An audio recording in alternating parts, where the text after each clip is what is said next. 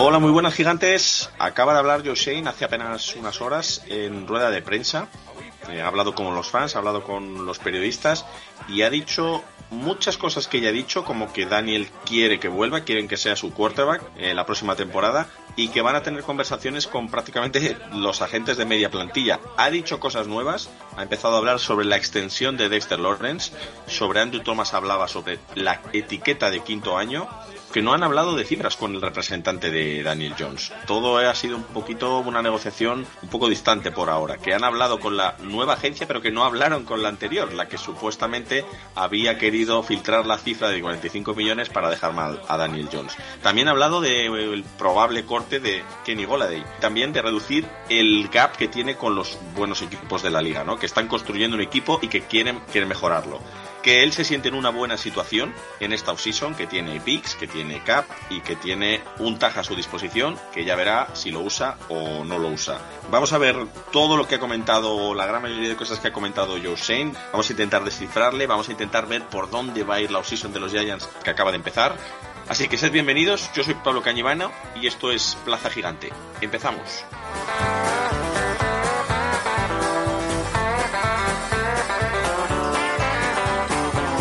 Bueno, pues como os decía, hace tres horas aproximadamente que ha terminado la rueda de prensa de Shane en la Combine en Indianapolis y ha dicho muchas cosas, pero ha mantenido mucho el discurso. Yo no tengo claro que haya dicho tanto, pero bueno, vamos a ver si analizándolo en la plaza con el resto del equipo médico habitual eh, sacamos algo, algo en claro. En una frase os voy presentando y me vais diciendo, en una frase corta, sensaciones de la rueda de prensa. José Ayuso, muy buenas.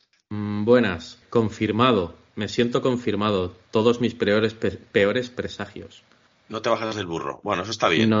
Oscar, muy buenas. Nuestro quarterback. Eh, más allá de lo que haya dicho Bill Jones, en una frase corta, ¿qué sensaciones te deja todo lo que ha dicho Joe Shane? A mí me deja una ambigüedad muy grande. No me quiero bajar de la burra, pero tampoco me quiero subir a otra. Sigue jugando al póker, vamos. Para mí sí. Javi Sanz, en una frase corta, ¿Qué te dice lo que has escuchado de Josein? Que ha jugado al despiste. Mucho. Y tanto con nosotros, con los, fans, que yo, yo creo que con los agentes de todo el mundo. Y con la prensa. Y con la prensa, con la prensa. Bueno, hoy Matías también está, parece que a full. Eh, muy buenas, Matías. Una frase corta. ¿Qué sensación te deja todo esto? A mí me deja la sensación de que está jugando como al ajedrez. Con nosotros, con los otros equipos, con sus propios jugadores. Que está jugando entre el despiste y a ver qué hace.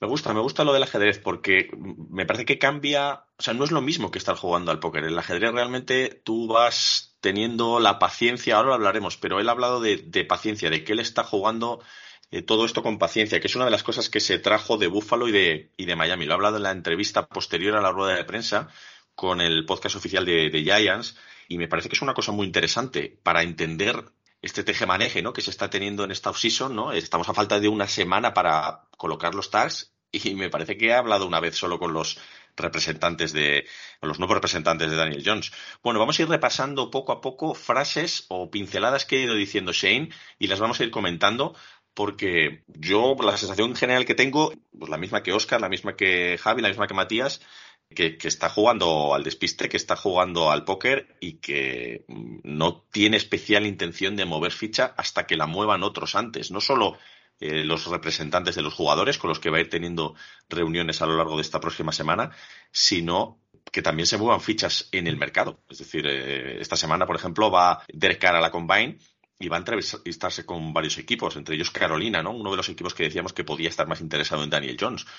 Con lo cual, mi sensación es buena con Shane. Vamos a ver si no estoy equivocado con ese plan que, yo digo que está intentando llevar a cabo. Bueno, vamos poco a poco. Vamos a ir viendo unas cositas que ha ido diciendo yo Shane. Él ha dicho que está en constante contacto con los agentes de Daniel Jones. También ha dicho lo mismo del tema de Barkley, aunque está un poquito más frío, pero que han tenido negociaciones o conversaciones productivas. A mí esto me suena a, pues a lo que estamos hablando. Que sí, que están hablando, que van comentando cosas. No han hablado de dinero, no han hablado de cifras. Y eso es muy importante porque todo lo que se viene de la semana pasada, todo lo, digamos, lo que viene coleando de la semana pasada, lo de los 45 millones, eh, la filtración que decía Florio, que, que no viene de, de la antigua agencia de Daniel Jones, es interesante porque tampoco viene de Shane, porque no han hablado de cifras. Entonces, Esto tiene que venir del- de parte de alguien de, de Daniel Jones. Y me da la sensación que quiere seguir lanzando la pelota hacia adelante y esperar. No sé qué pensáis vosotros. Sí, yo creo que realmente está jugando todas sus cartas. Es que al final estamos en, en pleno momento de, de batalla, de luchar por lo que, por lo que uno quiere conseguir. Y al final la información es poder, tanto la que das como la que te guardas. Muchas veces más la que te guardas que la que das. Y claro, realmente nosotros yo creo que no tenemos ni, ni un 10% de toda la información de que se puede manejar en cada uno de los casos concretos. El de DJ es un poquito más mediático porque, bueno, pues porque hay bandos divididos, pero la realidad es que poco a poco se tienen que ir descubriendo las cartas, se tiene que empezar a saber más la necesidad que tiene cada una de las partes, el proyecto deportivo que le ofrecen y, y las cifras, por supuesto. Y bueno, el garantizado, el maldito garantizado. Pero es que es muy curioso porque es que cuando digamos de grabar el podcast la semana que viene, ya tienen que haberle puesto el tag a alguien. Y So- Soen ha dicho claramente que, que si necesita utilizar el tag para la semana que viene lo va a hacer. ¿Sobre quién? Aún no lo sabemos. Es que ah, para mí esto es un mensaje claro hacia alguien. Quiero pensar, o, o- o mi cabeza me lleva a pensar, que es hacia él los representantes de Daniel Jones. O sea, ahora mismo creo que no se contempla el taja a Saquon. De hecho, me parece ridículo porque ponerle el taja a un running back estrella, le estás haciendo la puñeta, va a jugar a disgusto, no va a jugar al 100%. Yo honestamente creo que el taje es una cuestión exclusiva de Daniel Jones y me parece que ese mensaje va a los representantes de Daniel Jones. En plan, no subáis a la parra porque no hay, no hay mucho de qué hablar aquí. Pero, ¿y, y a dónde le lleva a Schoen poner el tag? ¿Que ¿Pegarle una patada de un año hacia adelante a este episodio del podcast? Yo creo que, yo creo que el tag, para empezar, es tiempo.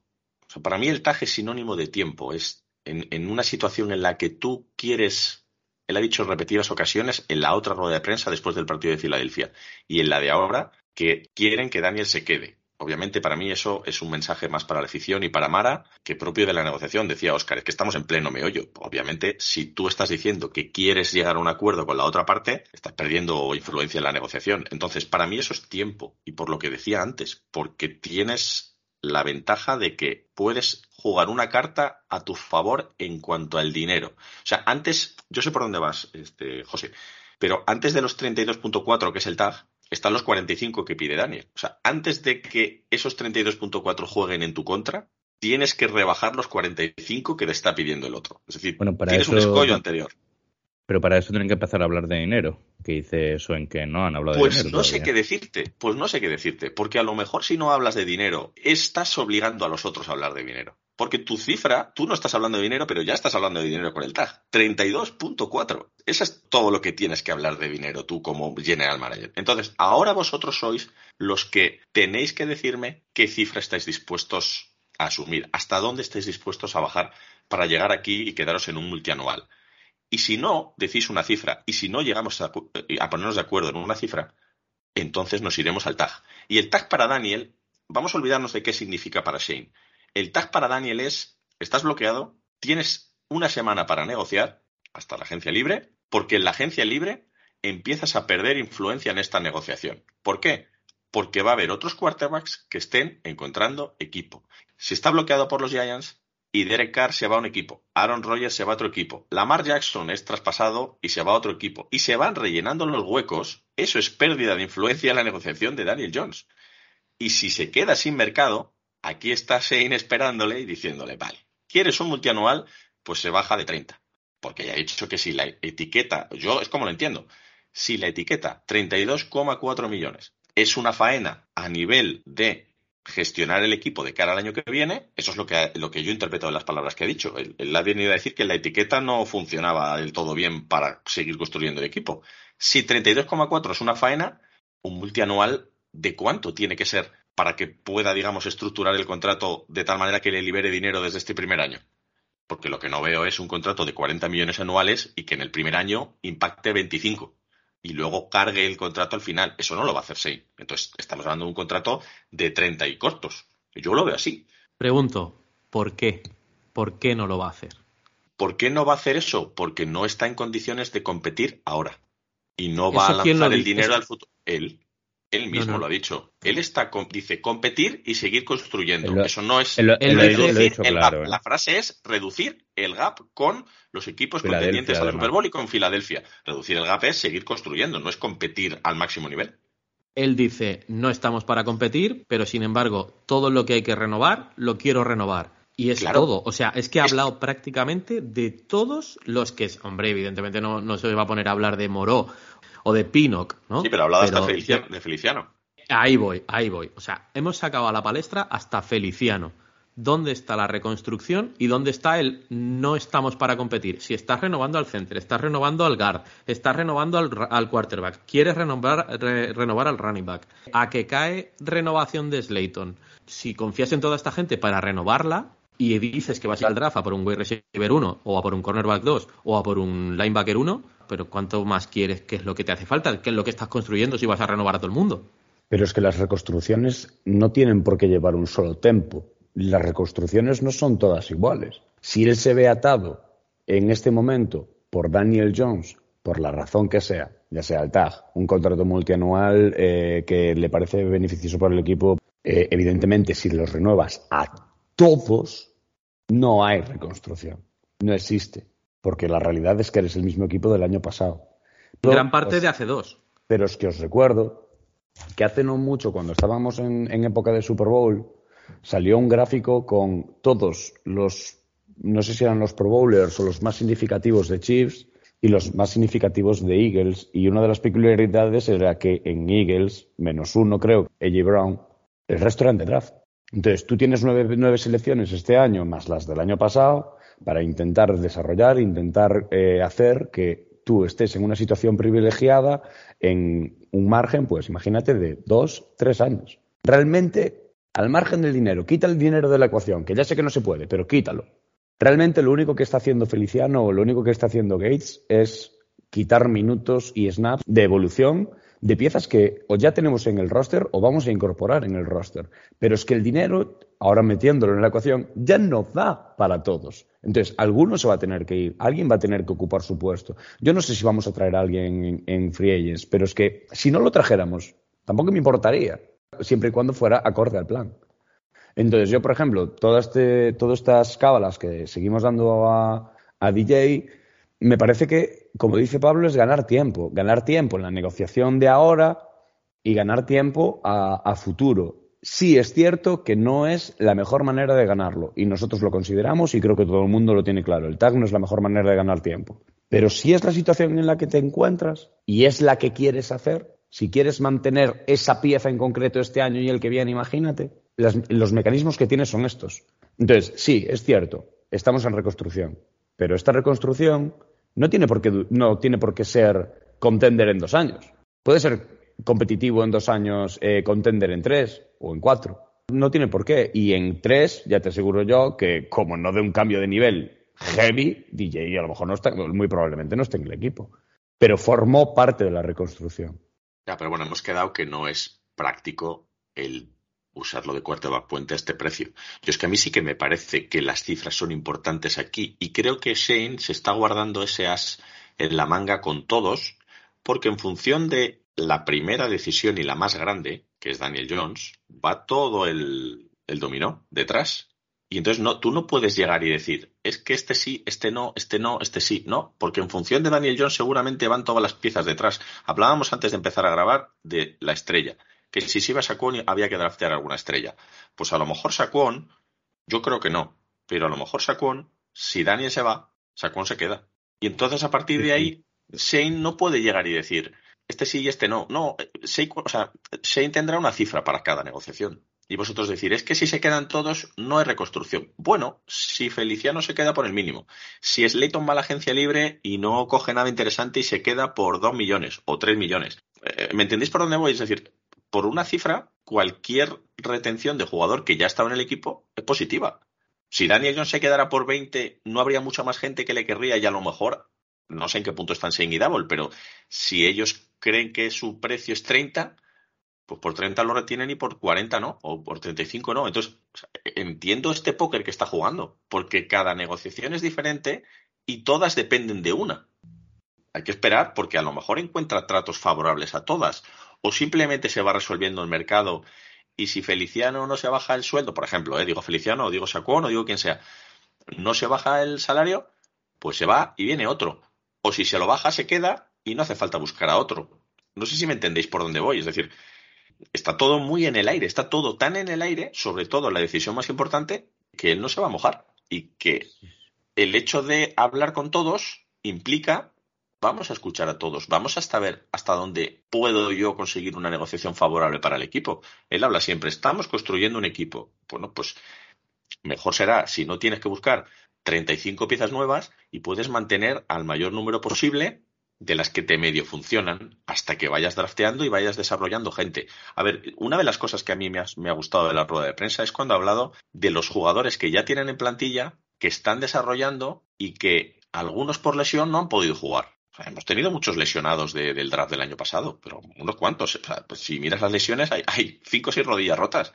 Y luego ha hablado de Flot y ha hablado de Wendell Robinson cuando le han preguntado gente que se ha drafteado y que el año que viene vuelve y en la que esta gente confía, porque los han drafteado ellos, no son herencia de Gentleman. Entonces, a lo mejor nosotros estamos pasando por alto que Feliciano un año a dos millones, pues es un trato interesante y por eso no lo acelera.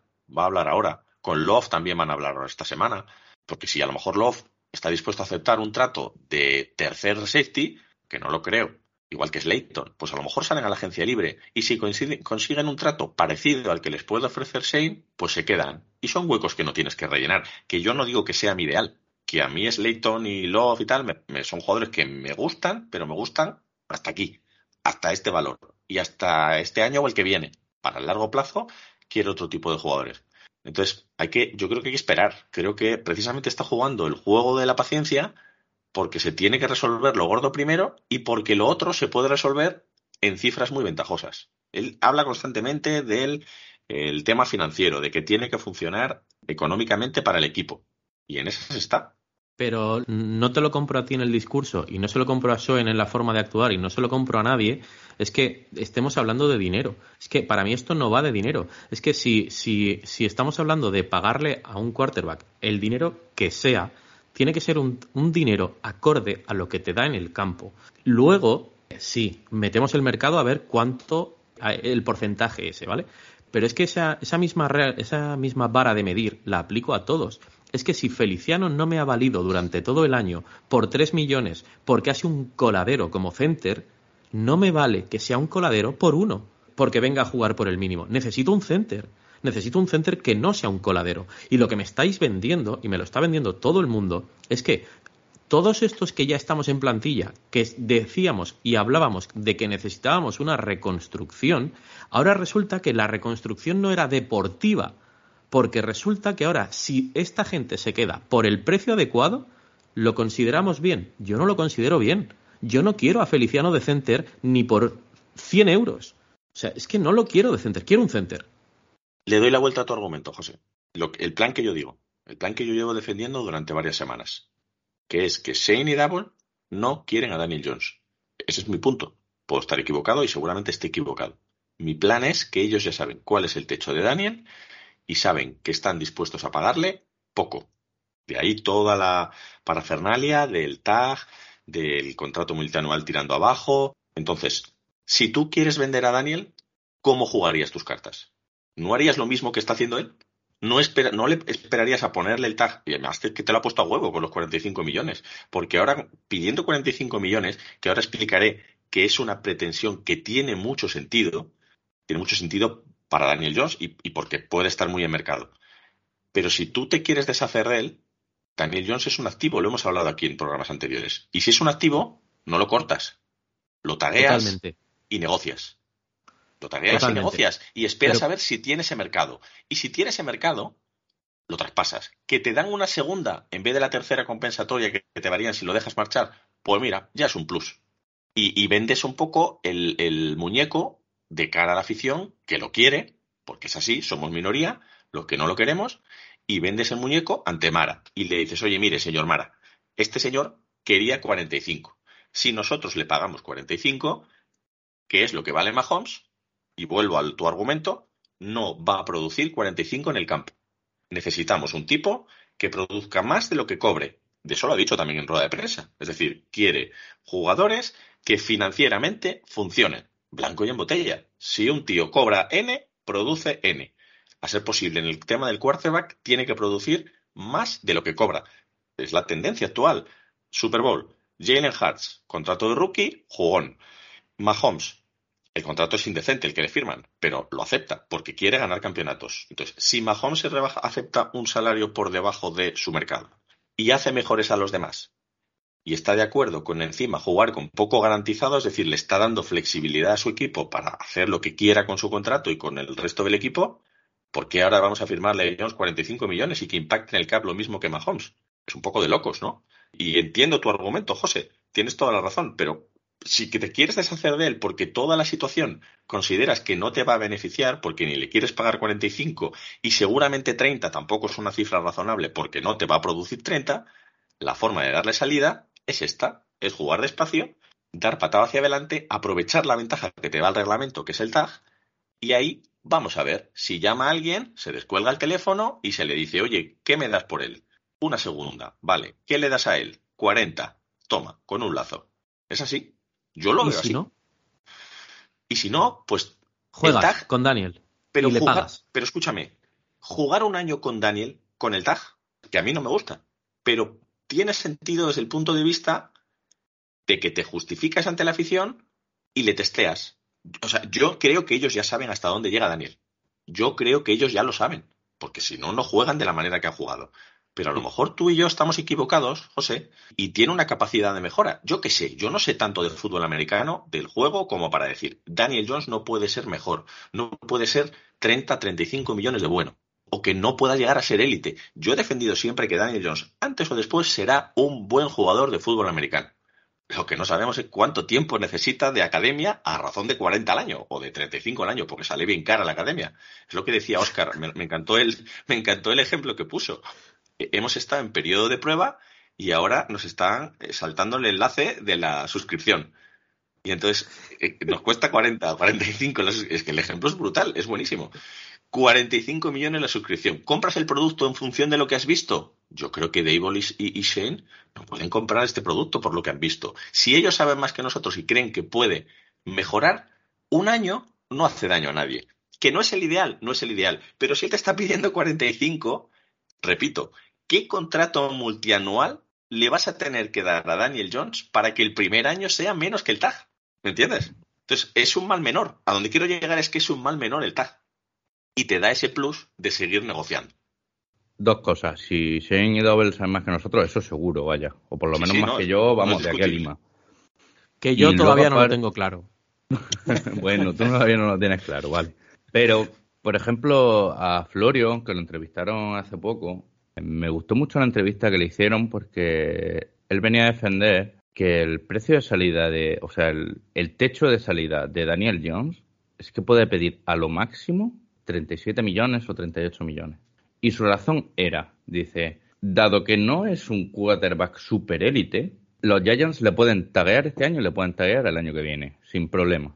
La suma de los 32 kilazos de este año más los... 37 y algo, sí. Hace una media de 30 y casi 36 al año.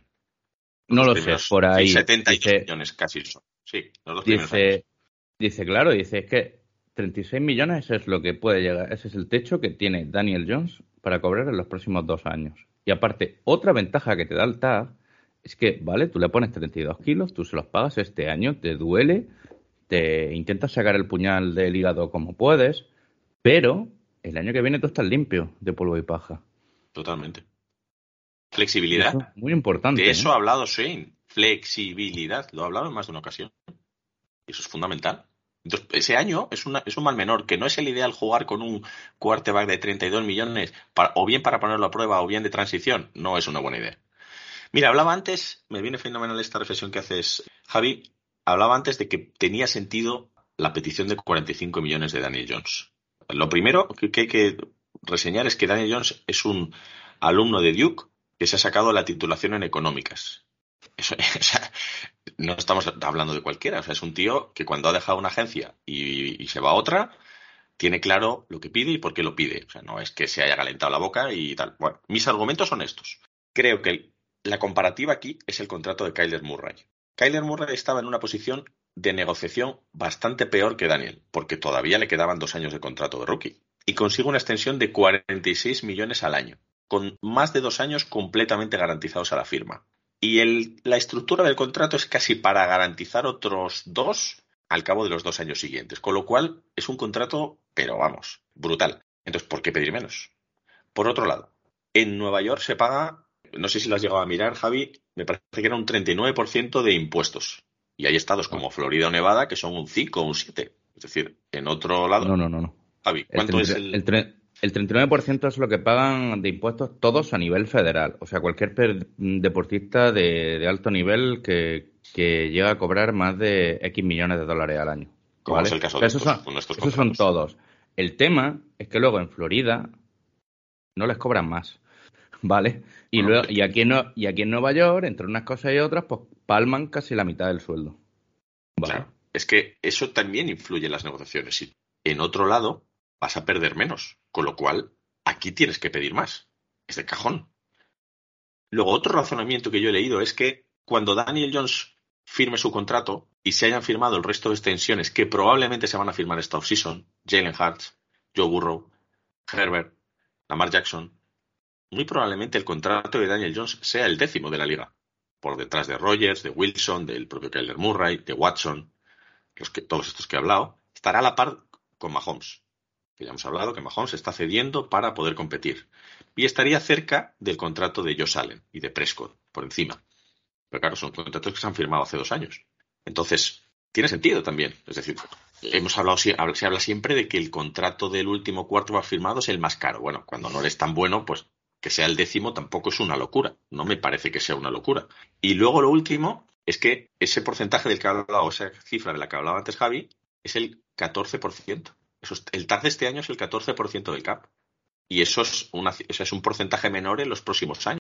Estamos hablando de un CAP que se va a ir desfasando en el tiempo. Entonces, pedir 45 estabiliza la cifra en un porcentaje de CAP razonable, vamos a hablar de razonable, independientemente, y ya sé lo que estáis pensando todos, que no tenga sentido, que no es un jugador que va a producir acorde a eso, pero estoy hablando desde el punto de vista de Daniel Jones, que también hay que intentar ser empático y entender por qué lo pide. Entonces, la pretensión es razonable, para mí es razonable en función de esto. Otra cosa es que llegue Sein y diga, mira, tengo una herramienta que la puedo usar dos años, la puedo usar tres realmente. Nadie ha llegado a poner el tercer tag, pero dos tags sí se han puesto. Eh, no sé si a Drew Brees le han puesto dos veces el tag. Entonces, 36 millones por dos años, con la flexibilidad de deshacerte ver al, después del primero. Es tan grande la brecha para mí que se lo ha puesto a huevo a Shane para decir, vamos a estirar esto, vamos a dejar que pase el tiempo, vamos a ver si viene alguien con una oferta, si no viene nadie, vamos a ver cuánto te bajas. Y vamos a firmar un contrato que a mí me venga bien. El tema, es como creo que está jugando.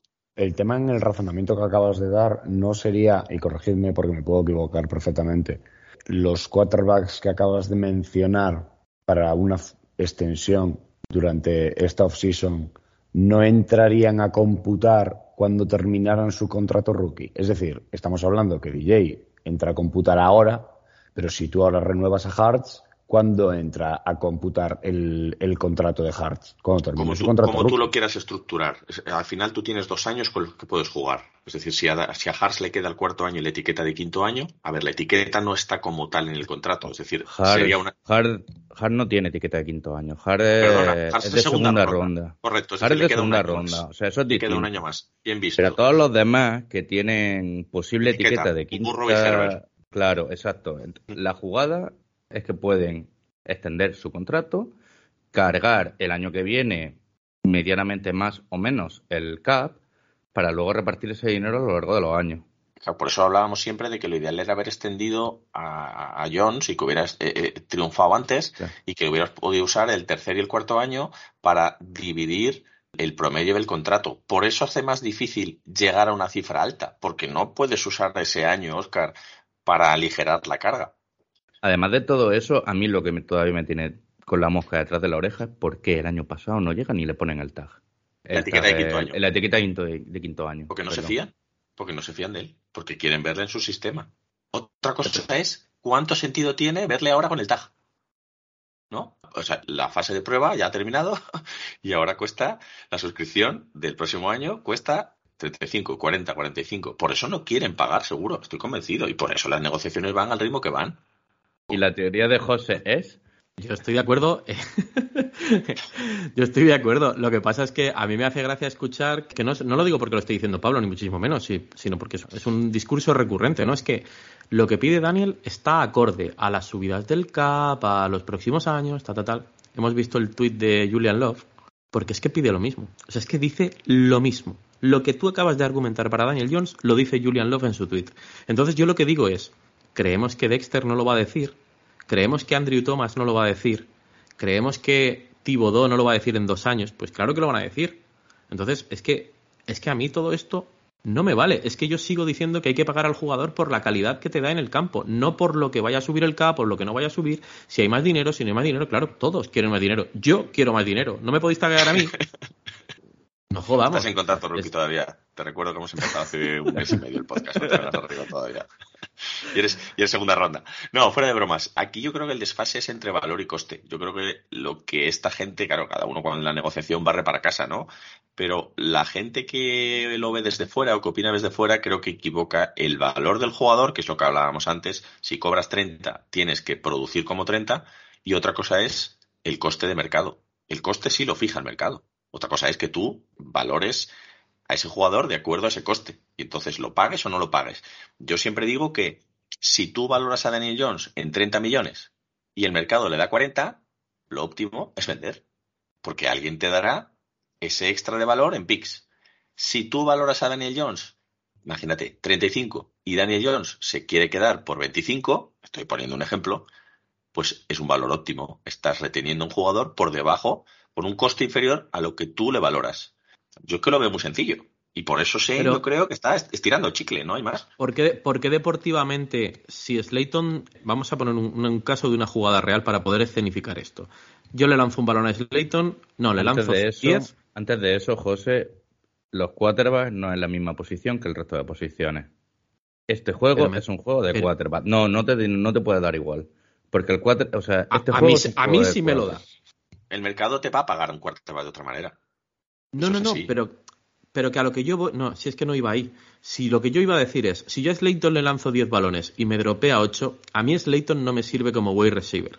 Y no me sirve, marque lo que marque el mercado, le, lo valore yo en uno, el mercado en tres y al final no lleguemos a un acuerdo ni por uno y medio. A mí todo eso me da igual a mí este tío me, cae los balones, no me vale como wide receiver. Lo que yo no entiendo es, si estamos de acuerdo, que no lo estamos, obviamente, muchísima gente no está de acuerdo con nosotros, pero si, como tú argumentabas, es que Dave y Shane no quieren a Daniel y están haciendo esto por alargar, por tener paciencia, por intentar sacar, eh, eh, es un activo de, una empresa, realmente es un activo de una empresa y estamos haciendo esto por obtener una rentabilidad de ese activo el tema está en que si ellos piensan que no les vale, ¿por qué estamos dispuestos a pagarle a un activo un dinero cuando pensamos que no nos vale? Es que es que a mí es lo que me deja loco en todo esto, que yo entiendo el activo, que soy una persona de números y entiendo absolutamente lo que estamos hablando, pero no puedo entender que eh, nadie vaya a coger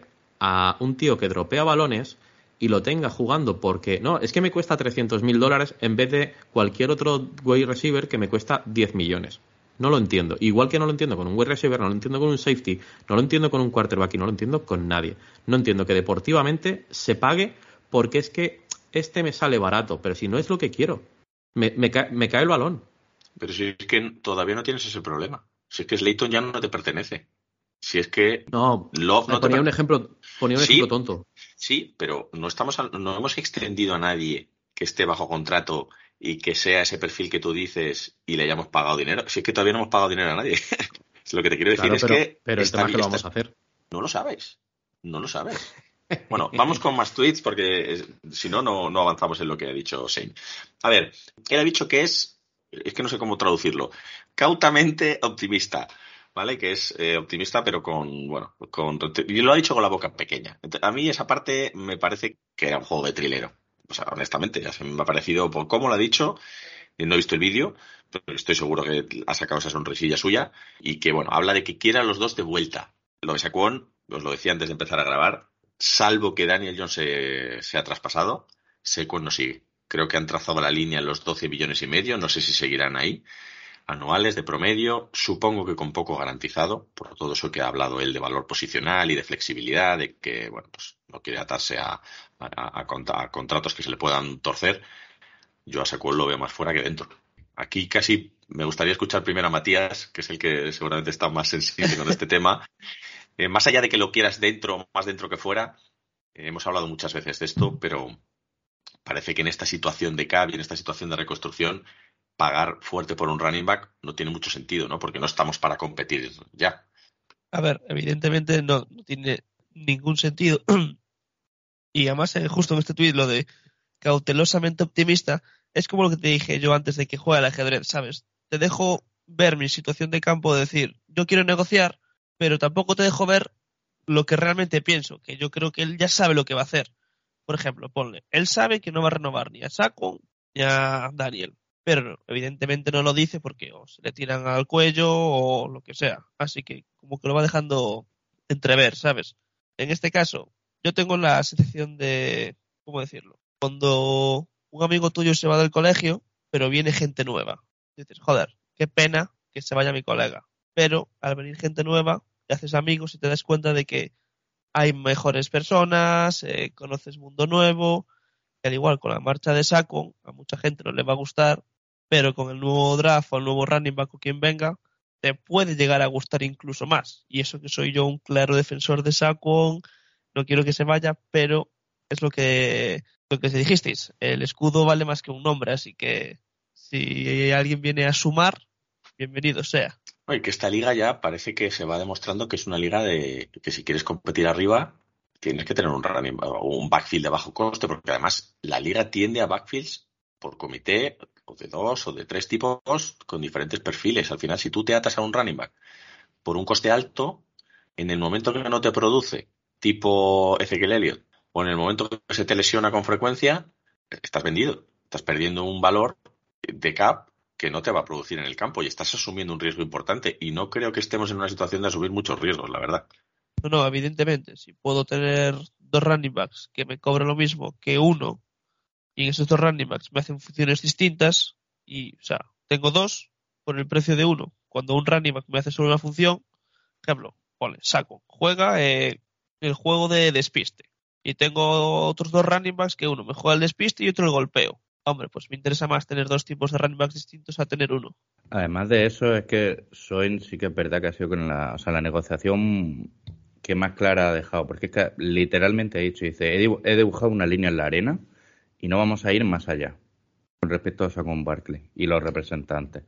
Ha dicho que hay un espacio entre, que ha hecho la palabra gap entre las partes en esa negociación. Así que yo diría que ha sido, la, desde luego, de todos los temas que ha tratado, ha sido el que más claro ha dejado que no, le va a importar, yo creo, dejarlo marchar, la verdad. Además, si nos fijamos en, en Buffalo, la tendencia que tiene, o de donde viene él, que es de trabajar con Brandon Bean, allí han trabajado con running backs elegidos generalmente en tercera ronda y sin pagar dinero a nadie. Con lo cual, no sería raro que aquí haga lo mismo. Sí, pero volvemos un poquito a lo que hablábamos en el podcast de la semana pasada con Juan. ¿Os acordáis del momento en el que estábamos hablando del play action que también salió? Eh, que también salió eh, la evolución del juego de la NFL a, jugadores que juegan, eh, ah, perdón, a quarterbacks que juegan en shotgun, que lanzan pases de más yardaje. Y yo comentaba un poco que tiene toda la lógica del mundo, porque al final tú estás buscando eh, pases más largos porque asumes el riesgo de un incompleto que te deja sin esa oportunidad. Es decir, completan más en primero y en segundo down porque te salen esos pases. Pero nosotros no creo que evolucionemos directamente, ni directamente, ni en un año, ni a lo mejor en dos, a ese estilo de juego. Es que no creo que sea lógico. Pero lo que sí que es lógico es que en un, a lo mejor no en un comité de, de diferentes perfiles de running backs, pero que sí que sigamos trabajando con la carrera es decir, si necesitamos el play action para darle armas a Daniel Jones, eh, cuando digo armas me refiero a, sistemas de juego, y necesitamos agregar un receptor, ya sea draft o FA, y necesitamos meter un tight y necesitamos que no hay para todos. Pero es que aparte de que no hay para todos, tampoco hay snaps para todos. Entonces, yo siempre he sido muy fan de tener dos running backs que no necesariamente tienen que ser de perfiles diferentes, pero sí con mucha hambre. Sí que te aseguren esas yardas. Buffalo no juega con un running back a ganar 4-4-4. Juega con un running back porque en algún momento tienes que meter una carrera. Si no, lo que van a hacer es meterte dos líneas a meter presión o tres líneas y el resto a cubrir el pase. Entonces, obviamente, al final el, el juego va así. Tú identificas una carencia de la defensa y la intentas explotar con, tus armas. Shaquan, en este sentido, me parece el más prescindible de todos los que podemos incluso hablar. Porque con que metas a dos running backs con hambre, y a lo mejor a uno ya lo tienes en plantilla, cumples esa función. Es decir, ¿qué, ¿qué, nos estamos quitando de, en el peor de los casos, las big plays? ¿Para qué quieres una big play? La big play en la NFL a día de hoy se hace pasando. Que se rompa una carrera y te hagan una big play no, no es un sistema de juego. No, no, no puedes diseñar carreras para que directamente se vayan a big play. Porque siempre llega alguien. O sea, tienes que tener un error en la defensa para que eso salga. ¿Realmente vas a pagarle, ya no te pongo los 14 o los 15, 10 millones por la posibilidad de que te haga una big play? Piernas tienen todos los running backs, ¿eh? Si el juego está abierto, van a correr. 10 millones es el tag para un running back. Sí, sí, por eso, por eso digo, exclusivo. por eso digo, no te pongas en los 15 que pide o en los 14 que pide, ponte en los 10. ¿Para qué le das 10? ¿Para que te haga lo mismo que, que dos running backs jóvenes con hambre? Claro, pero aquí hago de abogado del diablo eh, y me pongo en la cabeza de José y digo, pues sí que le han ofrecido de 12 y medio. Entonces dices, ¿qué está pensando esta gente? O sea, ¿qué, qué plan tiene esta gente para el año que viene? A mí si eso ya me tienes- un poco. Y si ya tienes, en, en ese periodo tienes firmado a Shaquondon por 12 y medio, hagamos un ejercicio aquí entre todos. ¿En qué situación te pone eso con Daniel Jones a la hora de firmar el contrato? Si nosotros ya hubiéramos tenido, ya tenemos a Saquon en plantilla, y 12 kilos o, o- o 12 kilos y medio menos en cap, ¿en qué No, situación ya- te pone eso con Sin hablar de dinero, es que ya tienes la cara de la franquicia contratada. ¿eh? Olvídate de la que- cara de la franquicia. Yo lo que estoy hablando es de eso. dinero. Ahora mismo estamos en una época de hablar de dinero. Y si, y si tú tienes a Saquon en, en el equipo, ¿en qué situación financiera te deja para poder negociar con DJ? En la situación de que tienes que pegarle, empezar a pegarle patadas a los contratos. O sea, la patada delante de- del de Leo, la patada delante del de Adorí. Vamos a ver las renovaciones de Dexter y de Thomas, a ver cómo y cuándo llegan, etcétera, etcétera, etcétera. Y esto, ¿a dónde me lleva? A la José teoría de Schoen se va a convertir en el nuevo Gettelman. Bueno, enlazo, eh, antes de que digáis nada, enlazo porque si no nos saltamos de tema. Otro, otra de las cosas que ha dicho Shane es acerca de Dexter Lawrence, que mm, le han preguntado por una posible extensión y él dice que nos gustaría tenerle aquí por mucho tiempo a Dexter Lawrence. Da la sensación de que a Dexter quiere empezar a trabajar en la extensión ya. Entonces, claro, no me encaja. Saquon, Daniel Con dinero. y Dexter, y Dexter eh, no me encaja. Me sorprende, y enlazo aquí con otra cosa que he, ido- que he escuchado en, en otra parte, que es que Andrew Thomas, cuando le ha preguntado por la extensión de Andrew Thomas, no hablaba de extensión, hablaba de quinto año. Volvemos a lo del juego lento. Andrew Thomas está en. Este, es- este va a empezar su cuarto año, ¿no? Y tienen que decidir sobre su quinto año, eh, me parece que es a mediados de julio. Ah, Luego repasamos las fechas. Y él no habla de extensión de Thomas, dice quinto año. Pues lo mismo que Daniel. ¡Tag! Es decir, está jugando lento, está jugando tranquilo, está esperando que las cosas se vayan resolviendo, porque el tiempo está a su favor. Él ha dicho, estoy en una buena situación, estoy en una situación, bueno, si estoy como quiero, a venir a decir. Dice, tengo cap, tengo picks, tengo tag, y le falta decir, y tengo tiempo y, una, y un contrato muy largo que me ha firmado el señor Mara.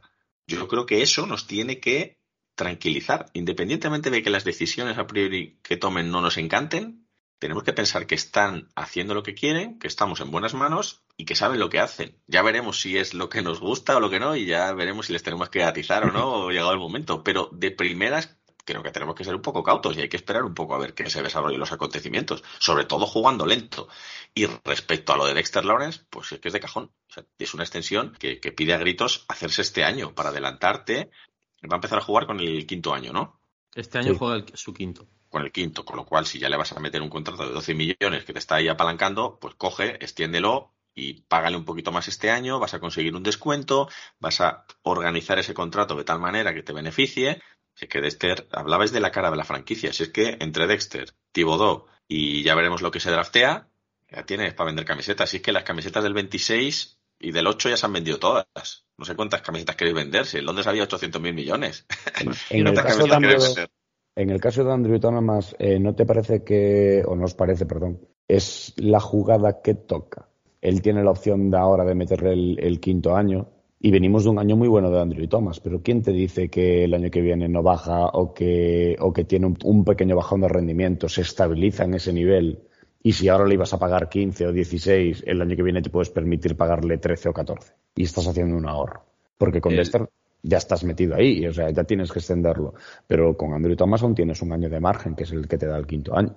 Y que faltan cuatro meses y pico para tener que tomar la decisión. Así que no tienes prisa tampoco por decirlo. Es decir, a lo mejor llega el momento y dices, pues le firmo una extensión, porque no he renovado a Daniel. Sí, pero en estos cuatro años no va a jugar. O sea, perdón, en estos cuatro meses no va a jugar. Pero, se van a resolver muchas cosas. Sí, pero yo lo que te estoy hablando es de una posible, de un posible ahorro en el sentido de que ahora mismo el hype por Andrew Thomas está muy alto y si, si se estabiliza el año que viene, puede tener un ahorro a largo plazo. Pero este hombre tiene gente, Oscar, eso, el hype y el no hype. Sí, y Schoen, ya sé que este tío, este tío tiene gente, y Schoen es general manager, entonces cuando uno esgrima sus argumentos, el otro eh, utilizará sus argumentos. Ahora mismo tiene los argumentos que soltar el representante que Schoen, entonces tiene sentido realmente hablar de quinto año en vez de hablar directamente de una extensión. No, lo que pasa es que está aplazando el movimiento a tener que renovar a su left tackle que es la, segunda posición más cara del equipo, detrás del quarterback, y no tiene que estar liando ahora con el berenjenal de que es el draft, la combine, eh, 27 representantes y medios que se tienen que juntar esta semana, porque ha dicho literalmente en una parte de la entrevista, no es que esta semana lo voy a ver a todos. ¿Cómo que a todos? Macho. ¿Queréis, ¿cómo que ¿queréis apostar? ¿Queréis apostar a que Andrew Thomas no lo renovamos hasta el año que viene?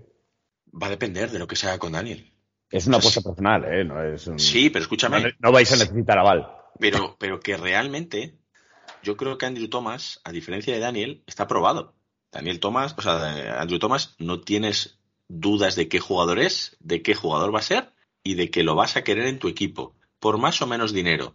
Y al hilo de por más o menos dinero, si lo extiendes ahora, porque Daniel Jones no se queda, estoy poniendo un supuesto, lo vas a negociar mucho más barato. ¿Por qué? Porque la comparativa de contratos de la posición va a ser la de ahora, no la del año que viene, que va a haber 15 millones más de cap y unos cuantos contratos de más firmados. Porque si tú firmas ahora un jugador en el que no tiene una situación financiera estable, y digo no tiene una situación financiera estable porque va a jugar con la etiqueta de quinto año, que es un contrato de un año con salario garantizado, pero de unos cuantos eran 14 millones, me parece que era el tema de Andrew Thomas.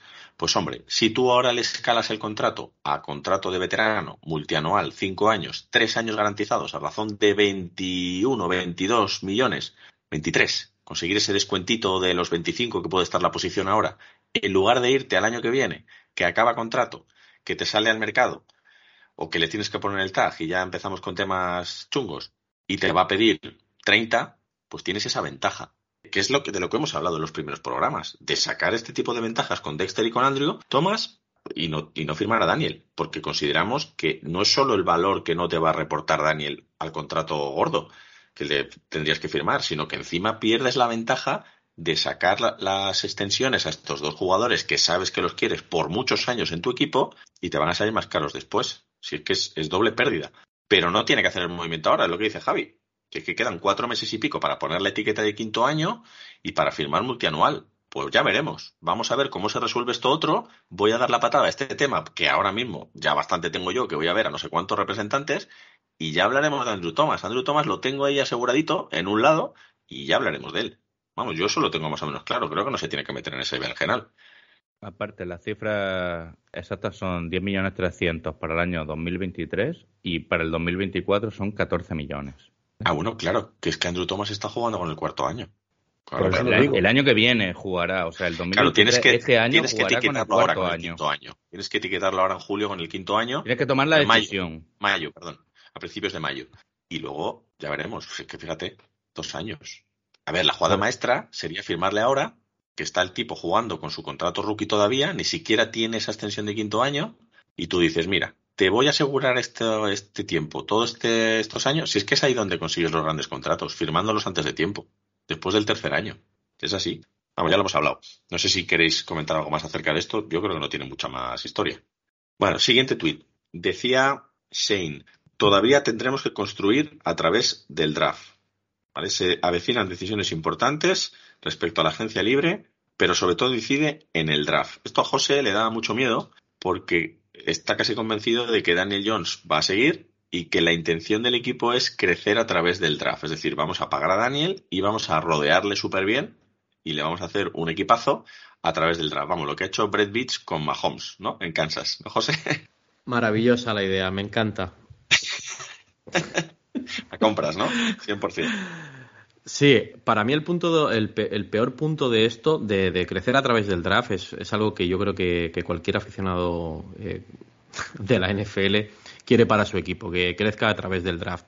El problema de esto es que cuando tú anuncias que quieres crecer a través del draft porque tienes el dinero justo en el bolsillo para pagar a todo lo que tu jefe y tu afición quieren que renueves.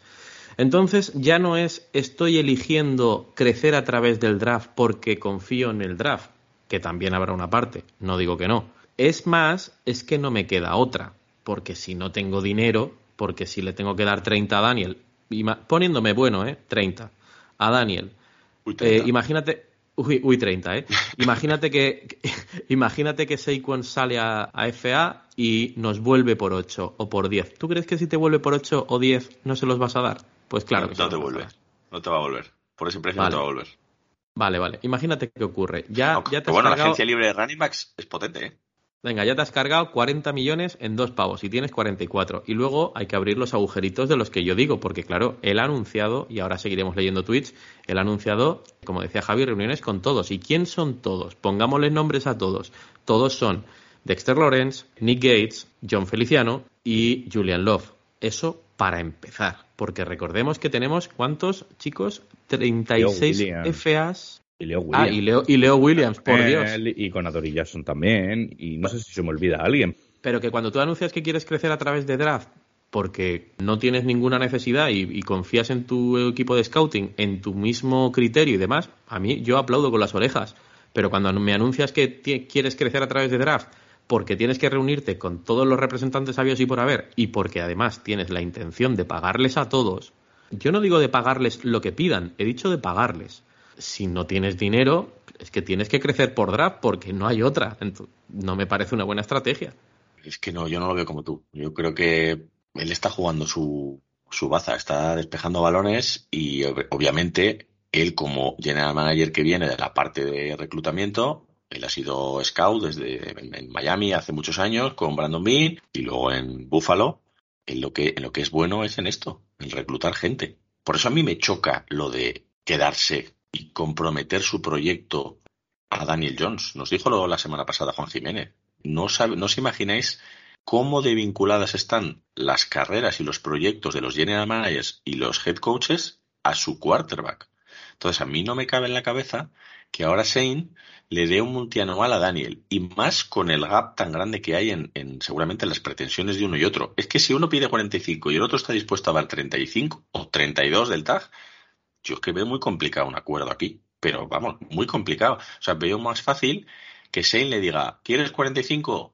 Ahí tienes el tag, sal a negociar con quien quieras, tráeme, no te voy a decir las dos primeras rondas que obliga el tag, pero sí una primera. Mira, si queréis aprovecho y explico un poquito lo del tag, porque habrá gente que llevemos hablando del tag varias semanas y le choque todo esto y le esté un poco tal. Bueno, el tag es una herramienta de un año unilateral, una decisión de un año unilateral del equipo al jugador por una cantidad acorde a los salarios más altos de la posición, ¿vale? Y hay de tres tipos. El franchise tag con derechos exclusivos, que es una oferta de un año y que impide al jugador salir a negociar. Pagas el promedio de los cinco salarios más altos de la posición, en este caso estaríamos hablando de quarterback, de este año. Es decir, a fecha 21 de abril. Se calcula a fecha 21 de abril. Ahora mismo estaría en torno a unos 45 millonazos. ¿Vale?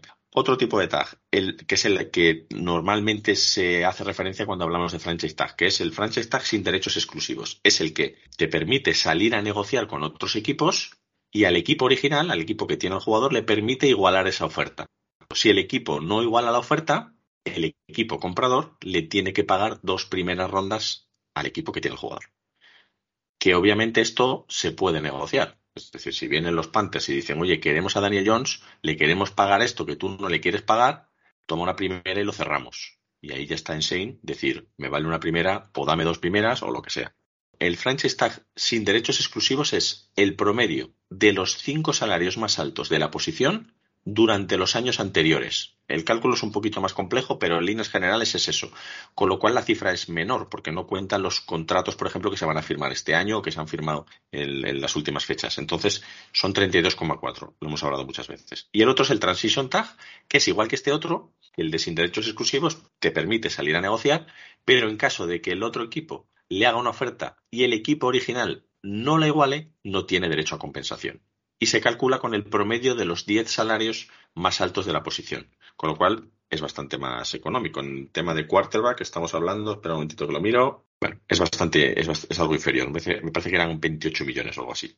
Entonces esta es la historia. Al final el TAG es una herramienta para controlar al jugador durante al menos un año más y sobre todo controlarle durante esta offseason, porque si no el 15, bueno, el 15 no, el 13 que empieza el periodo de tampering legal, el, periodo de negociación permitida, porque era un cachondeo hace unos años, eh, la agencia libre empezaba un día y desde semanas antes ya estaban cerrados todos los jugadores, todos los agentes libres. Bueno, pues ahora la NFL se ha hecho un poco trampas al solitario y dice, bueno, dos días antes de la agencia libre se pueden empezar a negociar contratos, ¿no? Entonces, en ese aspecto, pues el día 13 ya tienes que tener al jugador más o menos atado. Y la forma es el tag puedes traspasarlo, puedes retenerlo por un año con ese contrato, puedes, bueno, dispones de ese jugador un año más. Entonces, esa es un poco la funcionalidad del tag, que me decía antes José, que por qué ponerle el tag. Bueno, pues no sabemos si lo quieren probar, no sabemos si le quieren traspasar, pero les da esa capacidad de maniobra.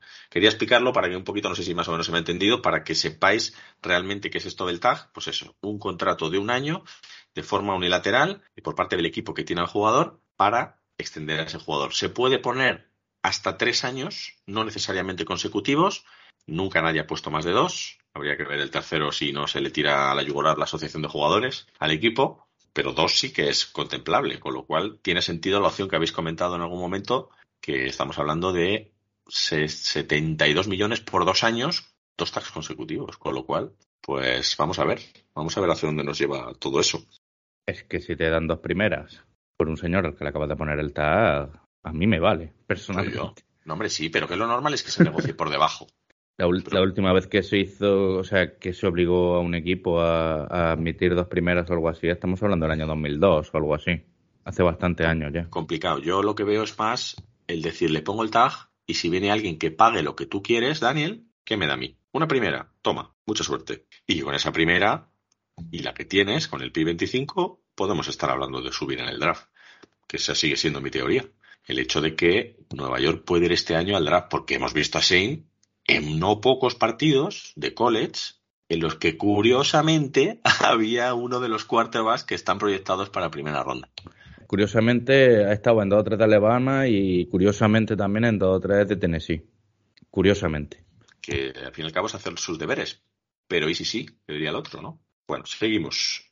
Vale, hablando de los, de los receptores, que no está preocupado acercan y le preguntaban por Wandale y el tamaño y tal, y dice, bueno, él, realmente lo tiene muy hablado con Dable y dice que si los wide receivers pueden generar separación, que ellos encontrarán la forma de utilizarlo en el sistema, que no necesitan necesariamente un receptor de posesión, que simplemente quieren receptores rápidos que generen separación y versátiles. Eso nos lo comentaba yo creo Juan Jiménez la semana pasada, ¿no? Que los receptores ahora mismo tienen que, poder jugar en varias posiciones, ¿no? Para, para, pues para jugar más al engaño y poder sorprender más. Entonces eso me lleva a pensar, para responder un poco la pregunta de mucha gente de si vamos a ir al draft a por un receptor, yo no lo creo. Eh, Shane ha hablado hoy de la clase del draft y ha venido a decir que tampoco le entusiasmaba mucho y que es muy probable que, que vaya en agencia libre. Yo no descarto que vaya o en ronda media baja o en agencia libre a por algo que quede que pueda resultar interesante. No te voy a decir un Robert Woods, pero si McCall Harman se pone a tiro en una cifra razonable, pues es un jugador que me encaja para la forma de jugar que tiene esta gente. Y hay más nombres. DJ Shark, no sé si puede ser otro. Entonces, a mí me parece que van a buscar, pues de forma inteligente y de forma paciente, esta posición en, la agencia libre. Y ahí a lo mejor encaja Slayton, por mucho que le fastidia a José. Porque si te vuelve por 3 millones y lo tienes otro año, mientras ese rookie que has drafteado en tercera ronda crece o deja de crecer, pues seguramente lo hagan. Bueno, pues no ya dropea- dropeamos balones por 3 kilos. Dropeando, pues depende, pero si Slayton está para foguear a un quarterback rookie, es que es lo que te decía, hay tantas cosas en el aire que Slayton o Feliciano pueden tener sentido si traes un quarterback rookie, por ejemplo. Y tú dirás, es que va a dropear del rookie. Bueno, pues claro, que va a dar malos pases el rookie seguramente el primer año. Tampoco pasa nada porque tengas a Slayton en vez de un receptor de primera ronda. Porque los que están pensando en Daniel Jones renovado tienen en la cabeza al receptor de primera ronda. Entonces, claro, dices, ah, pues Daniel Jones con un receptor de primer nivel, yo he leído, no sé hasta qué punto es verdad, que la clase del de este año se parece bastante a la de 2016. La de 2016, eh, yo no sé qué receptores había, mira, a ver si lo podemos buscar. Me suena entre los más medio top Will Fuller, que es un receptor 2. Tampoco la clase de, este draft viene tan fuerte como las, los dos años anteriores. No hay Judis, no hay Jameson Williams, no hay Christian Watson, no hay ese perfil de receptor. Eso es lo que yo he leído, que cuando nos pongamos a ver el draft más en profundidad veremos. Pero que da la sensación de que los receptores, si el año pasado salieron, no sé si fueron cuatro en el top 20, puede ser, cuatro o cinco en el top 20, este año están proyectando al primer receptor casi casi en nuestro pick, o un poco antes, con lo cual la clase no viene tan fuerte.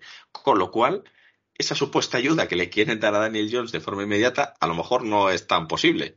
Todo eso yo creo que a Shane, Shane tiene todas las cartas, yo creo, más o menos sobre la mesa. Si ellos son expertos reclutando, esto lo saben, esto lo tienen que tener más o menos claro. Entonces, yo creo que para él todo se va cociendo a fuego lento, va consiguiendo más información e irá tomando decisiones sobre el límite, sobre la fecha límite. Dime, Solo un comentario antes de eso. Los receptores que fueron en primera ronda del año 2016 fueron Cary Coleman, Will Fuller, George Toxon y Laquan Treadwell. Y en segunda ronda hay un tal Sterling Shepard, Michael Thomas y que el de, el de Saints y Taylor Boyd. Bueno, eso es, eso- esa segunda ronda mejor. Yo creo que Separ el problema ha sido las lesiones, pero no deja de ser un slot receiver. Thomas y Tyler Boyd yo creo ya son otro nivel, pero no es una clase muy, muy potente, la verdad. Es que yo creo que, que- que la clase de, de wide receiver creo que es un poquito mejor de lo que tú crees, la verdad. ¿Vale? Yo Pues- creo que es algo mejor de lo que tú crees. De lo que sí que viene bastante, no diré floja, porque luego te puede salir un Nick Bosa, pero los defensive tackle y los inside linebacker, bueno, de hecho lo ha confirmado Soen. Lo ha dicho Shane, sí, ha dicho que las, en la entrevista, yo creo, con, con el podcast de Giants, que la clase de, de línea defensiva y de, y de inside linebacker, que no venía muy bollante, eh, es de suponer que la, la posición de linebacker la va a rellenar en la agencia libre. Otra cosa es que no va a hacer grandes dispendios, no le veo yendo Sí. por un TJ Edwards. Eh, habla mucho de David Long, también de Tennessee, aparte de David Pratt, que ya empieza a sonar también, lo dijo José, eh. David Long de Tennessee, pero estos agentes libres, rollo Edwards de Bills o T. Edwards de Philadelphia Eagles, que la gente se vaya olvidando porque no va a hacer ese tipo de gasto, y más si hace ese gasto potente con Daniel Jones. Y no es que- si no es que no quiera, si es que no puede. Ya, por ahora no puede, vamos a ver. si- Independientemente de que pudiera, no lo va a hacer. Él habla siempre de no comprar hambriento. Acordaos que esa es una de sus frases, de tener paciencia y no comprar hambriento. Hoy ha hecho otro, otra reflexión a ese respecto, diciendo que ellos eh, tienen la tranquilidad, que juegan con paciencia, sobre todo añadiendo jugadores de valor a lo largo de toda la temporada. Es decir, no contéis con nosotros al principio de la agencia libre porque podemos conseguir jugadores interesantes en cualquier momento. O sea, es decir, no solo trabajando desde el draft ni de la agencia libre y de la agencia libre, sino también con los waivers. Él habla, ha hecho mención hoy precisamente a esa parte que no entusiasma mucho a la afición. Yo entiendo que fichar jugadores de waivers, pues tampoco es el planazo, ¿no? Para una offseason, para un equipo que, que quiere empezar a mejorar, ¿no? Pero, pero bueno, yo es que creo que está, está dando tantos palos de patada hacia adelante, de vamos a ver cómo se van resolviendo las cosas y luego ya iremos fichando. Y también mandas un mensaje para que tus rivales no piensen que vas a estar activo. O sea, a mí me parece que es todo un lenguaje de, de guerra, de, me están escuchando todos y yo voy a decir lo mínimo. Primero voy a decir lo mínimo para que no me mareen. Segundo, voy a mandar los mensajes exactos para que los otros se comporten como yo quiero y también para ir de perfil bajo y llegado el momento ya pegaré yo el hachazo por el jugador que me interesa si es que lo llegan a dar, que yo no lo veo, pero que puede ser. Bueno, decía fechas importantes. El franchise tag hay que ponerlo antes de las 4, las 10 horas española del 7 de marzo, es decir, nos queda una semana. Cuando hagamos el podcast de la semana que viene ya sabremos si le hemos puesto el tag a Daniel o no, porque yo no veo que a Saquon sea una opción ponerle el tag. El 13 de marzo, es decir, una semana, aproximadamente una semana después, empieza el periodo de negociación permitida ¿vale? Dos días antes de la agencia libre, que es el 15 de marzo. Ahí digamos que hay que tener un poco los deberes hechos con Daniel, o bien con el TAG, o bien, o sea, si se le va a dejar ir, que no lo veo, sería esa la fecha. Saquon seguramente ese día deje de ser jugador de Giants, y ese día habría que negociar una supuesta oferta que pudiera llegar por Daniel. Eso es importante. Es decir, si nosotros le ponemos el tag y alguien llega con otra oferta, hay que igualarla antes de una semana, antes del día 15. Si no, bueno, tendríamos la contraprestación soñada de dos primeras rondas. Pero va. Hemos triunfado. Hemos triunfado. Entonces yo creo que en estas dos próximas semanas vamos a tener bastante información. Yo no creo que se resuelva nada, creo que van a seguir negociando tanto por fuera como por dentro, o sea, equipos de fuera y equipos por dentro con Daniel, después del 15 de marzo. Esa es mi sensación. Y no vamos a tener multianual antes del 15 de marzo, ni de broma. Yo creo. A lo mejor me equivoco. Después, bueno, el, viene el draft en abril, finales de abril, entonces pues eso, ahí hay una agencia libre de perfil alto, de mucha pasta, de mucho gasto, de pegarte con otros, y una agencia libre de perfil un poquito más bajo, que yo creo que es donde vamos a ir pescando cositas interesantes a bajo coste. Y después, el 1 de mayo, decíamos antes, el límite para ponerle la etiqueta de quinto año, que en, nuestro caso es Andrew Thomas, ¿no? Todo el draft de 2020 afecta. Bueno, el 17 de julio, esa fecha me parece interesante, generalmente es el 15 de julio, pero me parece que cae en sábado, entonces lo han aplazado el lunes. 17 de julio es la fecha límite para firmar un contrato multianual. Es decir, si, y esto no me parece baladí, ¿eh? Eh, eh, si con Daniel Jones, a Daniel Jones le ponemos el tag y seguimos negociando para llegar a un contrato multianual, hay que firmarlo antes del 17 de julio. Si no, a partir del 17 de julio ya solo puede firmar el tag. Es decir, a partir de esa fecha, si no llegamos a un contrato de larga duración, ya solo puede jugar por un año. Y el tag solo lo puede firmar hasta la semana 10 de temporada, hasta el martes posterior a la semana 10. Si no lo firma entonces, no juega. Ese sería también uno de nuestros, nuestros sueños, estoy viendo a José sonreír. Eso tampoco nos vendría mal. No, sería una tontería porque estaríamos bloqueando 32 millones y encima estaríamos sin quarterback. Lo ideal es resolver lo que haya que resolver de la mejor manera posible, tirando a pronto. Por lo menos me, hasta me, abril. Me sonaba, me sonaba casi lo mismo. Sí, pero, pero en abril. O sea, hasta abril tienes la posibilidad de negociar. Yo no veo que a Daniel Jones le tengamos con el TAJ hasta abril y antes del draft le traspasemos. Pero es otra posibilidad. Se te olvida una cosilla que además le han preguntado y ha sido súper gracioso como ha contestado, y es que antes del 1 de junio también pueden pasar cosas. Ah, sí, pueden, pueden. Bueno, lo que pasa es que yo creo que es otra, bueno, es otra bala que ha, otra patada que ha dado con Goladay.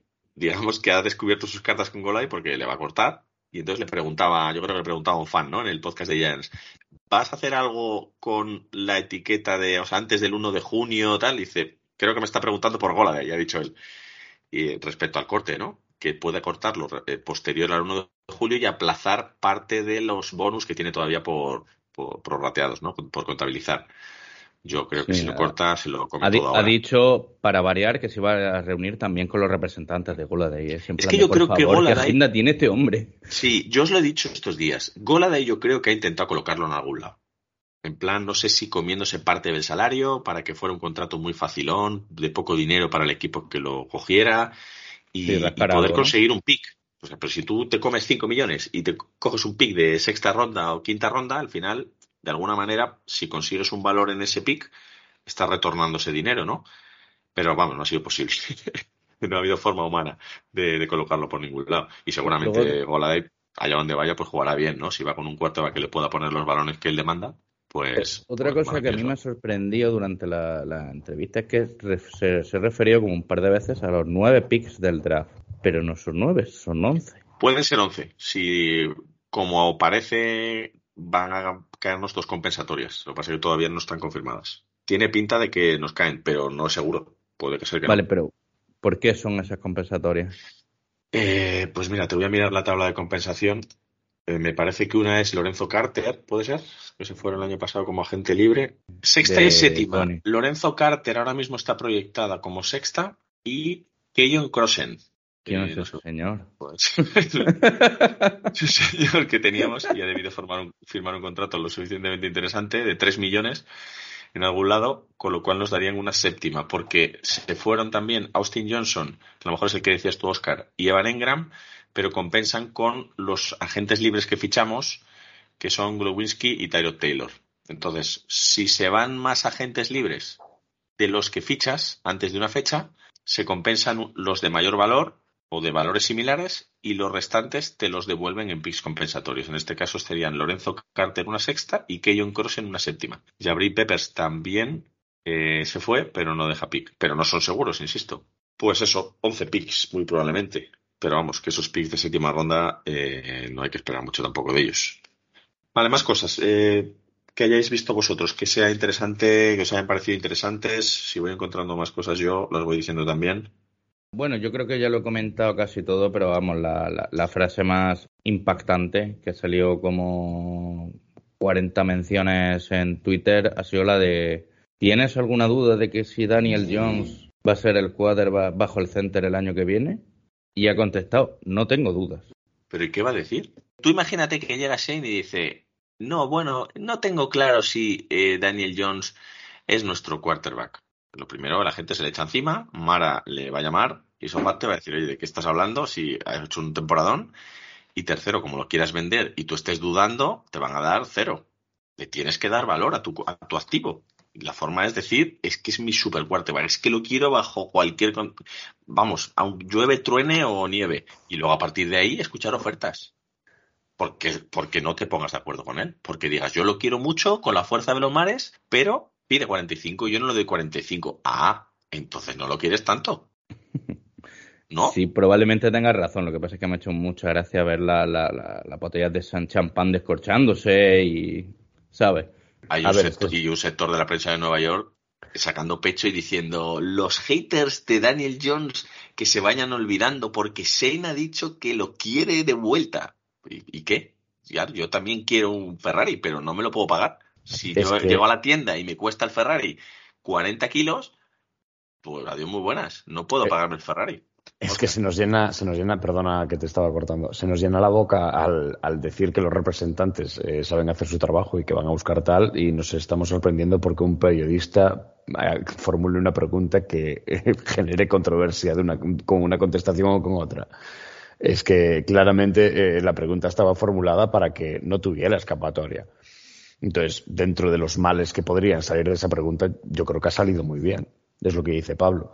Al final, es que solo diciendo no, dinamitas todo el valor que le podías estar dando a DJ en un posible mercado, que No. aunque no tenemos claro que vaya a salir, le tienes que dar el valor. Pero ya sea para firmarlo o para dejarlo ir.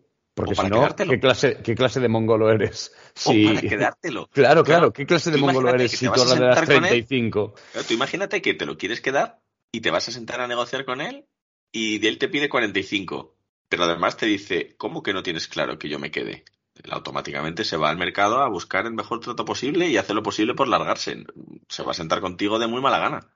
Porque sabe que si tienes duda no le vas a pagar. Es ridículo. Es ridículo decir a estas alturas de película que no quieres a Daniel Jones. Todo lo que no sea decir lo que ha dicho, me parece que está fuera de lugar. Está jugando su papel y lo está, yo creo que lo está haciendo bien. Ya veremos el resultado. Pero que el resultado no tiene que ser el que nos guste a nosotros, tiene que ser el que quiera él. Si él juega esto y consigue lo que él quiere, éxito. Es una pena tan grande que Carolina tenga un pick tan alto. Me da una pena que no pueda cumplir su sueño de marcharse a él Carolina es al de lado allí. de casa a Es jugar. que sería, vamos. Yo estoy rezando porque ahora Derek Carr, que se va a reunir con ellos en la Combine, Derek Carr es otro que está haciendo lo que tiene que hacer. Está desfilando por la pasarela, hablando con todos y escuchando a ver cuál le da la mejor oferta. Pero si Sí. no cierra con Carolina, vamos, Daniel Jones a, a Panthers, vamos. Pe- Pepe esto lo llama la, la ruta del canapé, ¿sabes? Voy, me, re- me reúno en Miami, me inviten unas copichuelas, la barra libre, tal, la payita el domingo, no sé qué, no sé cuánto. Vale, la semana que viene, ¿qué toca? Sí, Carolina, es que- pues Carolina. Búfalo, pues Búfalo, a donde haga falta. Mi opinión personal acerca de la rueda de prensa, lo he dicho al principio, es eh, confirmación, es confirmar que todo lo que empecé a ver hace mucho tiempo, para mí todo esto empezó con el no con la no selección de ningún tipo de cubi en el, en el draft del año pasado, cuando ellos llegan. No le dan el quinto año y no seleccionan a ningún cubi a desarrollar. Para mí esto tiene una clara indicación. Desde arriba es el inicio de todo. Después, durante el año, todo se complica ganando partidos. O sea, se complica, hablo de la situación de Daniel Jones y llegamos hasta donde estamos ahora mismo. Entonces, la rueda de prensa de hoy para mí es una, es una rueda de prensa continuista en la que para mí está diciendo toda la verdad. Va a renovar a Daniel. Si pudiera, renovaría a Saquon. Va a renovar a todos sus amigos, y porque meto a Gates en, el grupo de sus amigos, meto a Slayton en el grupo de sus amigos, meto a Shepard en el grupo de sus amigos. Creo que todos, como bien dice Pablo, a su módico precio y van a volver todos. Y esto es lo que creo que hay si realmente la teoría de Pablo es cierta, y de Pablo o de todos vosotros, es cierta, y está jugando al ajedrez, y está jugando una partida de póker o una de ajedrez con este nivel de engaño y de, brutalidad, lo he dicho muchas veces en, los grupos que tenemos y demás. En mi cesta de la página NFL Shop hay una camiseta con el 1 y Shoen, esperando que vuestra teoría sea verdad, porque si hace eso, se convertirá en uno de los mejores general managers que yo haya visto no porque, porque a mí no me guste Daniel Jones y yo quiera que salga Daniel Jones, sino porque realmente creo que como general manager nuevo, con head coach nuevo, con una reconstrucción en marcha, creo que es lo que toca, es lo que toca a nivel del contrato, en, el, en el, los tiempos en los que él tiene su contrato, en el dinero que hay que darle para seguir viéndolo, para seguir probando, creo que es lo que toca. Y de no hacerlo, para mí solo demostrará que se ha convertido en el nuevo Gentleman. Uf, no pensé que fuera a salir ese nombre en este podcast, oye. Yo es que no estoy ni con. Eh, o sea, no creo ni que vaya a echar a todo el mundo, ni que creo que vaya a renovar a todo el mundo. Yo a lo mejor me quedaría a Feliciano, a lo mejor me quedaría en el Leighton. Ya, pero me quedaría un par de cositas. Lo primordial es qué va a hacer con Daniel. ¿Tú qué crees que va a hacer con Daniel? Porque a, partir de ahí el no cambia todo. Lo que yo creo es que Schoen debería ponerle el tag y ver si hay alguien pica. Y si ese alguien pica, pues genial. Que no, te aseguras por lo menos un quarterback aseado, digamos, que es la, es la palabra de moda, o un quarterback de sistema, o como quieras llamarlo, y así por lo menos sales del paso. Lo que yo creo que va a pasar, y de verdad, yo creo que a Daniel se le va a hacer un multianual, por 30 y algo millones, 30 y poco. Yo creo que se le van a poder sacar hasta 30 y pico, pero... ¿Cuántos años? Abajo de Tres años. Uf, es que esa teoría yo se la he leído, creo que la ha dicho Florio hace poco. Florio, Florio, sí, sí. Yo, No, yo no la veo. A mí me, a mí me convenció, a mí es que me convenció. Oscar. Remata tu, tu teoría y ya vamos cerrando esto.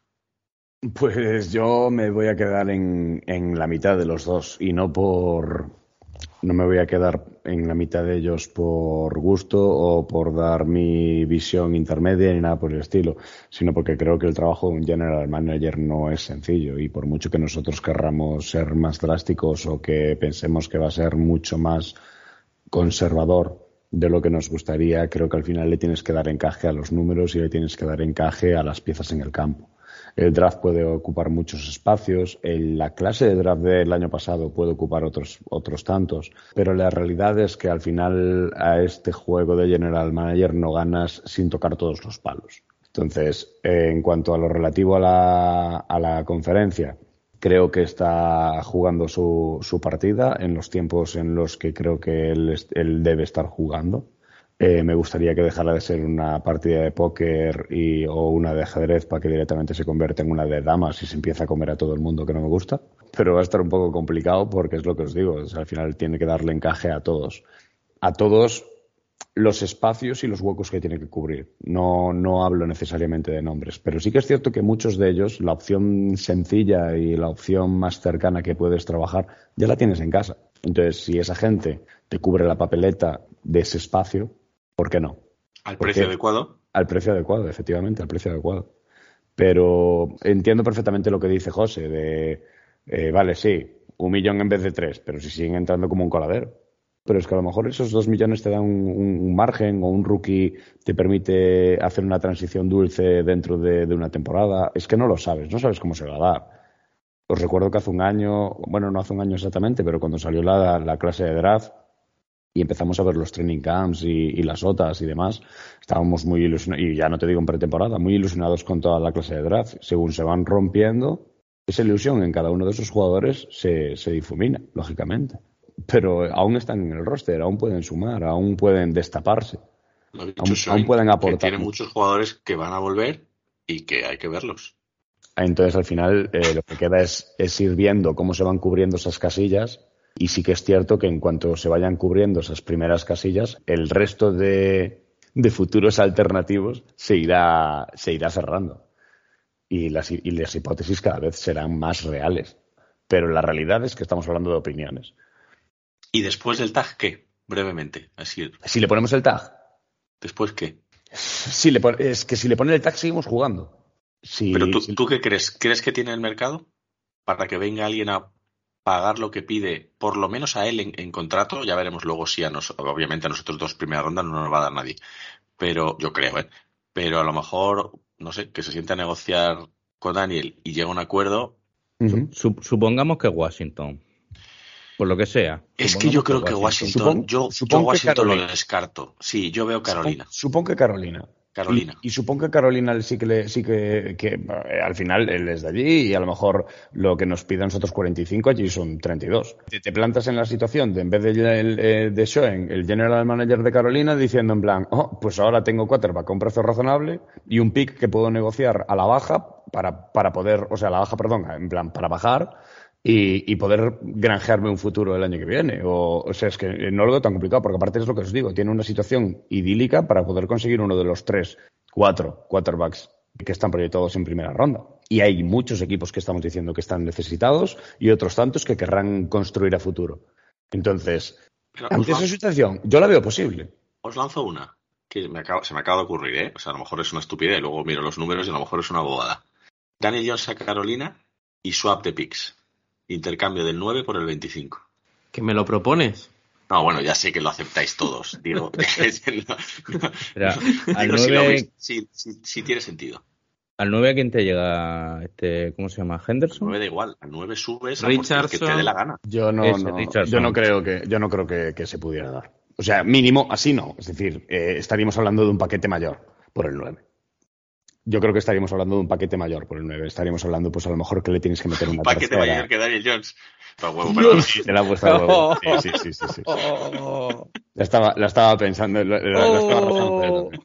Me encanta, eh, me encanta José teniendo que apagar su micro para poder dejarnos hablar. Me, me, me acaba de parecer maravilloso. Es una pena que no lo podáis ver, pero la realidad es esa. Creo que, que nos faltaría eh, un pick a lo mejor a mayores. Un- Una, una de nuestras terceras o algo por el estilo para poder hacerlo jugoso. Porque al final, sí, le estás dando un quarterback, le estás quitando la, la necesidad de coger un quarterback en primera ronda o de, o de cogerlo en free agents, pero no dejas de estar metiéndole treinta y pico kilos al, a su cap.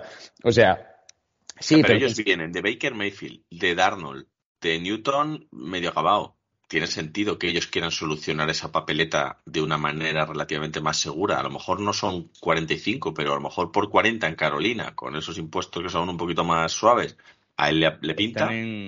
Carolina es mid-tier. No es, no No, es Nueva la zona sí roja es- como es Nueva York, sí, pero es lo que te digo. Al final, ni ¿a es quién te- Arizona. Pero Al, al final, en ese trato, ¿quién sale más beneficiado? ¿Tú que te quitas la patata caliente y aún encima recibes un pick? ¿O Carolina que le das un cubi? Los dos, yo creo que es un win-win. Por eso me parece que A mí se me, a mí se me queda cojo en Carolina. estás- el mercado de quarterback se sobrepaga.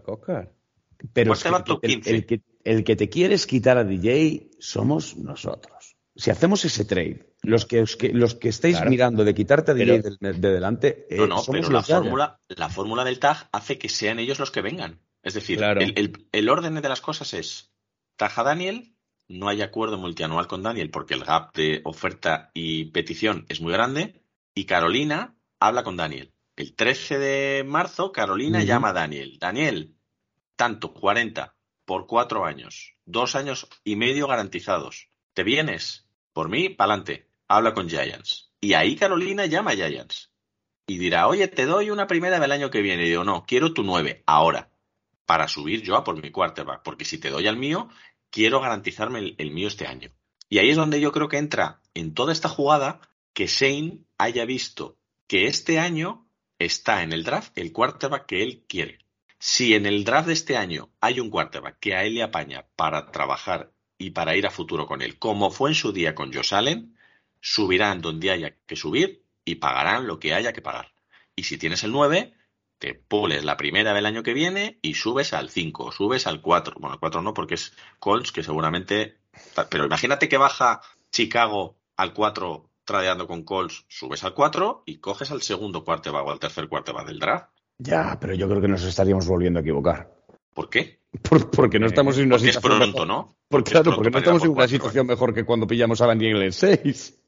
A ver, ¿qué, qué es lo único que cambia? El que, que relativamente tienes un staff y, y un general manager que, que no te lo quieres liquidar ahora.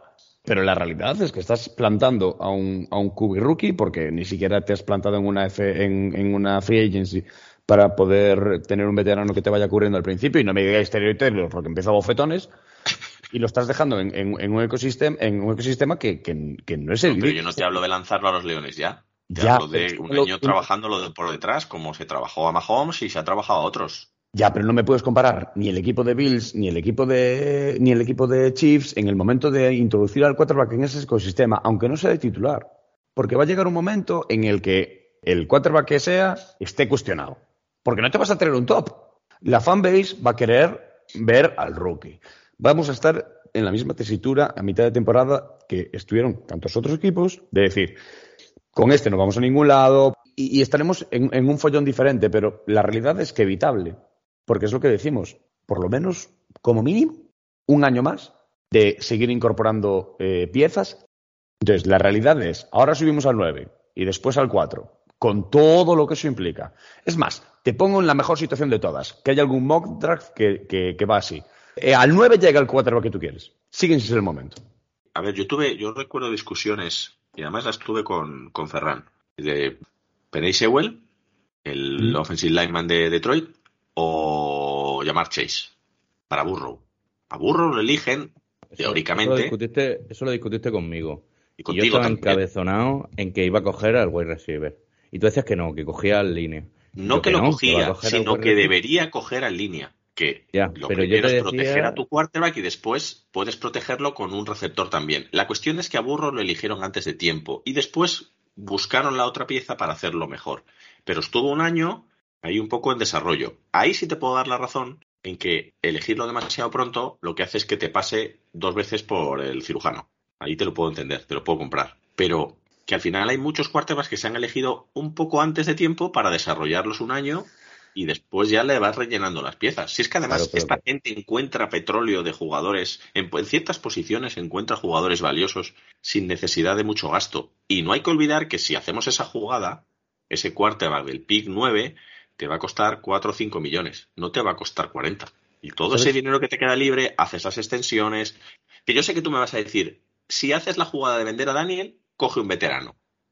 Ya, pero si enlazamos todo eso con el tema de la estrella que me hablabais, de tener una estrella en el equipo y tal, y también con el tiempo que requieren los quarterbacks de college en desarrollar, si no lo vas a tirar a los Leones este año, no me parece pronto tampoco elegir quarterback este año. Ya, pero depende a, eh, a qué, a qué coste. Es decir, ¿Cuántos picks ¿Sabes? tenemos que dar para coger no, ese quarterback? ¿sabes, sabes, sa- sabes la- bueno, sabes, mil veces tuviste que escuchar. ¿Sabéis cuál es el problema de, de reconstruir un plato roto, no? Que, que- que se le va a notar que no es, que no es puro, que no, que, que tiene asperezas, que, que por mucho que lo arregles, estuvo roto. ¿Y sabes qué hay peor que romperse una rodilla? Romperte la cabeza el primer año. Que te lo rompan en mil añicos la cabeza. Es decir, ¿pensáis de verdad que Daniel Jones cuando lo, cuando lo draftearon no iba a ser bueno?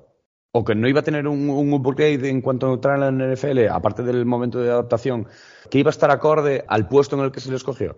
Todo el mundo teníamos como mínimo la esperanza, yo el primero, de que Daniel Jones fuera un fuera de serie y, y justificara el 6. Estaba muy elegido Pero- de arriba, lo sabíamos todos. Vale, pero Muy el tema es el siguiente. Realmente, nosotros ahora no podemos saber qué podía haber sido Daniel Jones en caso de que hubiera caído en un equipo que, tuviera, que estuviera montado. Es que igual, en vez de hablar de Josh Allen en Bills, estamos hablando de Daniel Jones en Bills, eh, cambiando evidentemente fechas y todo el rollo. Pero, pero las capacidades físicas y, y las capacidades eh, intangibles Talento. desarrollo. Y el talento, Talento, también Oscar. tiene un- Pero el talento se tiene o no se tiene. Y este, este tío lo puede tener, pero en, en- en según qué cosas. ¿Entendéis? Una de las peores cosas que puedes tener un campo de fútbol americano y a todos los, los malditos niveles es miedo. Si tú entras a un campo de fútbol americano con miedo, y no tiene por qué ser al golpeo, puede ser al golpeo, puede ser al incompleto, Al fracaso, Hemos visto al fallo, Wilson. al- a la intercepción, al fumble. No me dejan de machacar por los fumbles e intercepciones, lo corrijo, lo que tal, no quiero que me metan, entonces de repente ya no tiro el pase que tengo que tirar porque, ojo, puede ser interceptado. Eso te rompe la cabeza Sí. si estamos hablando ahora mismo de coger y meter en el mismo en, en- en la misma situación a un rookie, da igual los tiempos, si lo metes antes de tiempo, puedes destrozar una carrera de NFL y olvídate ya de la parte de la carrera. No lo vas a poner a jugar hasta que esté listo. plan. Ya, vale. Y espera, va el hater. Yo es que no compro el argumento este de que, de que Giants ahora mismo no está en posición de poner un cubi. Señores, tenemos una línea con dos primeras rondas top 10. Tenemos hasta hoy, aquí hablando en este podcast, a uno de los mejores eh, running backs de la liga. Tenemos a un safety que apunta a Pro Bowler. Tenemos a un defensive line que es Pro Bowler. Tenemos dos edge que apuntan altísimo. O sea, yo no voy a decir que Giants sea un equipo preparado para competir, eh, para ser contender de la NFL, pero decir que Giants ahora mismo no es un equipo para poner un rookie de quarterback depende. Para mí depende de qué rookie. Yo lo digo en serio, yo llevo muchísimo tiempo enamorado de Young, el de, el de la clase de este año. Me parece que hace magia y creo que ese chico en, en este ecosistema rinde desde el día uno. Pero magia Otra vas a tener cosa que hacer para traerlo des- en el pick 1. Vale, perfecto. Pero, pero lo que digo es que esto de no, es que no hay equipo para meter un quarterback ahora mismo. No, no, no. Cuando no había equipo, porque comparabas la situación de Daniel, te tengo que recordar la línea de Daniel. Solder, eh, los maravillosos. Ay, Dios mío, si es que me. Will Hernández. Will Hernández, Ah, Alapio. Alapio. Alapio. A la pío, es verdad. O sea, ¿me vas a comparar? No, por favor. No es que estemos para ser contenders, pero yo creo que sí que hay base suficiente para meter un cubi. Que le falta un linebacker, que nos falta un interior de línea y tal. Bueno, pues faltan cosas. A todo el mundo le faltan cosas. Pero yo creo que estamos en una posición muy buena. De hecho, creo que estamos en un año muy interesante para meter un quarterback rookie. Porque todo este tipo, toda esta columna vertebral, que yo sí considero colum- columna vertebral, está llegando a una edad prime. Si un quarterback rookie lo insertas ahora y en dos, tres años alcanza su nivel top, alcanzará su nivel top con el nivel prime de toda esta columna vertebral de jugadores, que es otra de mi defensa de no darle dinero a DJ ni andar haciendo puentes con DJ, porque cuando este tiempo pase y tú metas al quarterback que sustituya a DJ, esta gente estará en ese momento en su prime y a este chico le tendrás que dar uno o dos años. Porque yo creo que con una columna vertebral como esta no vamos a tener pick 1 en los próximos 3, 4 años. Una de las opciones que más yo he escuchado en distintos podcasts de habla inglesa ha sido en plan de, bueno, pues nos quedamos como estamos, tagueamos a Daniel Jones, vemos si podemos hacer negocios. Y en segunda ronda cogemos a Hooker, el de Tennessee. ¿Qué tal? ¿Cómo se os ha quedado el cuerpo? La hemos hablado mil veces. Es que si le vas a dar a 35 palos a un tío para que juegue de titular y le pones a un quarterback que realmente tiene potencial detrás, vas a crear dudas, vas a crear muchas cosas porque No, no, al con final... el tag. Daniel con el tag y el otro detrás. Sí, sí, pero dándole formas 30, un o sea, pero dándole 30, ¿qué te crees que te va a firmar Daniel? Si le Es un, estás Julian- es un un tío. Jordan Love en toda regla eso. Claro, y, y el problema de esto es que Daniel no es Aaron Rodgers. Claro. ¿No? Esa es, esa es la gran diferencia. Pero precisamente por eso. Pero es que son 32 millones. Y el año que viene ya, entonces ya puedes sí. El que has en segunda ronda te funciona. Pero en segunda ronda me parece un pick muy alto. No, tiene que ser una para- ronda media. Exacto. O sea, ese, esa estrategia a mí me sirve en cubi de tercera o cuarta. Y tercera no muy alta. Porque entonces la presión que le vas a meter a Daniel va a ser descomunal. Porque le estás enseñando la puerta. Y yo no lo veo. O sea, eh, lo que, lo que sí que necesitas es un Purdy. Un tío en quinta, sexta ronda. Que alguien tiene que jugar si se lesiona a Daniel. Y es para mí lo que, lo que, lo que hicieron mal el año pasado, porque si hubiésemos drafteado con lo baratos que salieron el año pasado, drafteas a quien sea. Me da Zapi. igual el nombre. Zapi, el Zape. Y aquí entra mi colega Clayton. Ah, exacto, exacto, correcto. Drafteas a quien sea. Es que me da igual el nombre. Drafteas a quien sea y estás desarrollando detrás nadie se hubiese mosqueado, nadie hubiese dicho, oh Dios mío, jolín, claro, era una clase en la que al final ha, ha salido súper barato el, el coger un quarterback, perfecto. ¿Cuál fue el problema? ¿Por qué no lo cogieron? Pues porque hay un plan y no es el de Cañe. No, y porque, eh, pero si estás vendiendo un discurso que es, no digo tú, eh, digo el equipo, de Sí, vamos a darle un año para probarlo, si le drafteas un cuarto en tercera ronda, se la coge un Pero es, poco que, el plan. pero es que no, no, no cogea, no cogea porque es que el año pasado era el año de probarlo y si la prueba salía mal, tú tenías que tener un plan B. Ahora ya no tiene, a él ya no quiere plan B. Ahora vas a ver el plan B, el plan Shane. sí, ¿Ahora vas a ver? sí, sí, ¿Vas a ver? sí, sí, sí, sí. Lo vas a ver. Bueno, yo creo que hasta aquí ha llegado un poquito el, todo tipo de cábalas y disertaciones. Yo creo que hemos tocado más o menos todo lo que se ha hablado en la rueda de prensa, las posibles implicaciones, las fechas que vienen a partir de ahora interesantes. Repito, la semana que viene ya vamos a saber qué ha pasado con el tag, porque no hay más. El tag me parece que se tiene que resolver a las 10 de la noche, nosotros grabamos un poquito después, con lo cual, bueno, vamos a tener información. A veces se taguea antes incluso, ¿eh? cuando ya se ve que no se va a llegar a un acuerdo. Bueno, hoy se ponía el primer tag, me parece que eran los Commanders, han tagueado a Daron Payne, defensive lineman de, de los, eso, de Washington. Fíjate, falta una semana y ya está tagueado. Así que no sería raro que durante la semana, si la brecha es tan grande entre el Athletes First, la, agencia de Daniel Jones, o sea, y los propios Giants, pues igual incluso el tag viene antes, porque no parece que se esté hablando constantemente con los representantes. Dijo que llegó a hablar una vez con los de ACC, ¿no? Que era la, otra agencia de Daniel Jones. Con los antiguos ha dicho literalmente en la rueda de prensa que no llegó a hablar. no llegó a hablar y mucho menos de dinero, con lo cual, fíjate tú la prisa que tiene Josein de firmar un contrato multianual. Son conjeturas todo hasta ahora, eh, yo creo que más o menos las intentamos argumentar.